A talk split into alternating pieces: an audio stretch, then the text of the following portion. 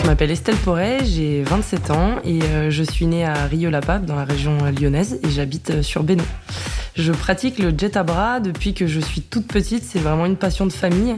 J'ai commencé la compétition à l'âge de 12 ans en Suisse et 14 ans en France.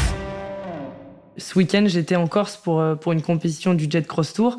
On a eu une manche euh, avec de la mer très lisse. Euh, et deux heures après, à la deuxième manche, le vent s'est levé. La mer était totalement différente et très agitée.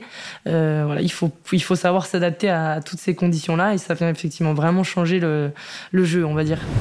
C'est très difficile de doubler en jet puisqu'on a les, remous en fait de l'eau euh, qui font que quand on s'approche euh, très proche d'un concurrent, ben, finalement on perd du temps puisqu'on est dans, dans, les remous, dans les vagues, etc. Donc contrairement à la voiture où on a cet effet d'aspiration, c'est pas vraiment le cas en jet. Euh, donc effectivement, c'est très dur de doubler. Il faut user de stratégies différentes, le faire au bon moment, parfois arriver un peu en surprise pour surprendre l'adversaire.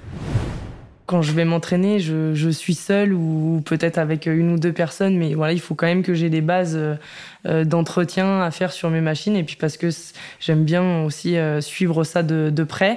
Après, effectivement, je dois être entourée euh, parce que ça dépasse mes compétences sur la préparation du moteur, sur le montage elle-même de la machine. Donc j'ai un préparateur qui m'aide à développer mes moteurs, à développer ma machine, qui vient avec moi sur les courses également, avec un assistant pour m'aider à l'entretien et à la, à la révision de la machine sur la compétition.